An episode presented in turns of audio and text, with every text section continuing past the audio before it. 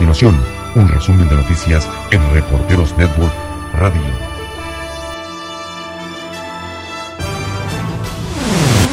China reportó 139 nuevos casos de neumonía causada por una nueva cepa del coronavirus, incluida una tercera muerte, a medida de que el brote se propaga más allá de la ciudad donde se identificó por primera vez el virus. Las autoridades de salud de Beijing confirmaron el lunes 20 de enero dos casos de nuevo coronavirus, mientras que las autoridades de Guangdong reportaron un caso en Shenzhen, la primera confirmación de las autoridades de que el misterioso virus se ha extendido a nivel nacional más allá de la ciudad de Wuhan, en el centro del país. Se cree que los tres primeros pacientes visitaron visitaron informaron las autoridades chinas. En Corea del Sur también se confirmó su primer caso del virus el lunes 20 de enero y ya es el tercer país al que se ha extendido el brote surgido en China, después de Tailandia y Japón. Según los Centros de Control y Prevención de Enfermedades de Corea del Sur, una mujer de 35 años llegó al aeropuerto internacional de Incheon de Seúl desde Wuhan y fue puesta en cuarentena y su condición es estable.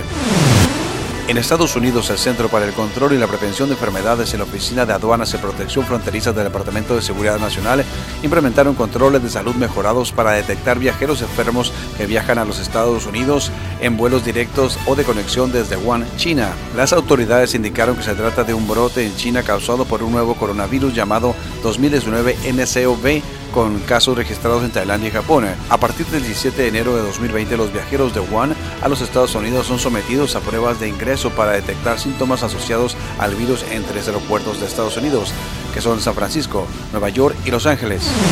En México, la Guardia Nacional puso en marcha un fuerte dispositivo de seguridad ante el arribo de la primera caravana migrante de este 2020 luego de que el fin de semana lograran ingresar al país más de mil centroamericanos y durante las primeras horas de este lunes miles de indocumentados pretenden hacer lo mismo por la frontera de Chiapas con Guatemala. La situación que se vive es tensa, ya que las autoridades mexicanas han advertido que no entregarán salvoconductos, que si los indocumentados desean ingresar al país, se les otorgará una visa temporal de trabajo.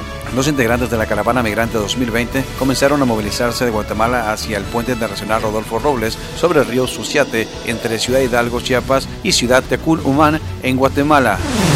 Luis Arce Catacora será el candidato a la presidencia de Bolivia por el Movimiento al Socialismo, el partido dirigido por Evo Morales. El propio expresidente boliviano asilado en Argentina hizo el anuncio en un hotel de Buenos Aires. Luis Arce fue ministro de Economía durante casi todo el mandato de Evo Morales y su designación supone un guiño a las clases medias y a los sectores moderados. Como candidato a la vicepresidencia fue elegido el dirigente sindical David Chucahuenca Aymara y con capacidad para atraer el voto de las comunidades indígenas.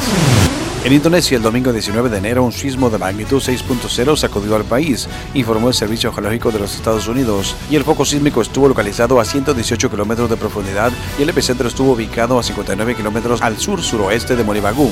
En Inglaterra, el príncipe Enrique, duque de Sussex, expresó gran tristeza en su primera declaración pública desde que el Palacio de Buckingham anunció que él y su esposa Meghan abandonarían sus títulos reales y no representarían a la reina como miembros activos de la familia real. El Reino Unido es mi hogar y un hogar que amo, dijo Enrique en un discurso durante un evento de caridad en Londres. Eso nunca cambiará. La decisión que tomé para que mi esposa y yo nos apartemos no es algo que se la ligera, dijo Enrique.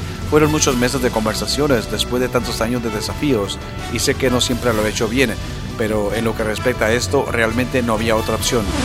Brasil reforzó la seguridad de la frontera con Paraguay tras la fuga de 75 presos de un penal paraguayo, en su mayoría miembros de la organización delictiva brasileña Primer Comando de la capital.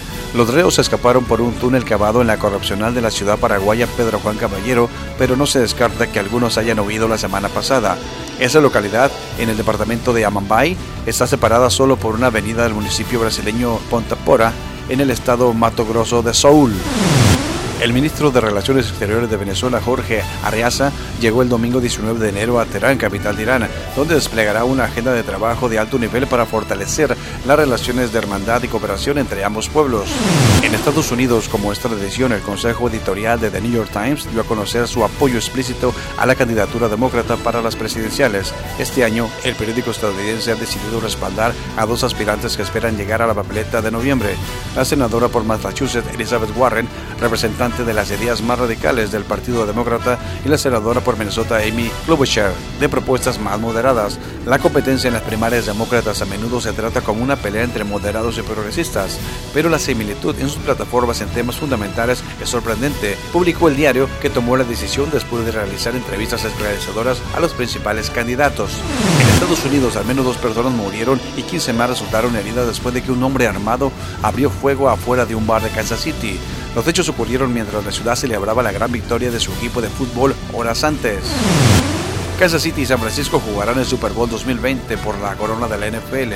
El 2 de febrero en Miami, el fútbol americano vivirá un punto de inflexión cuando los quarterbacks Patrick Mahomes y Jimmy Garoppolo busquen inaugurar una nueva etapa en la NFL que celebra sus 100 temporadas de historia y en ninguna se habían cruzado en el Super Bowl, Kansas City y San Francisco.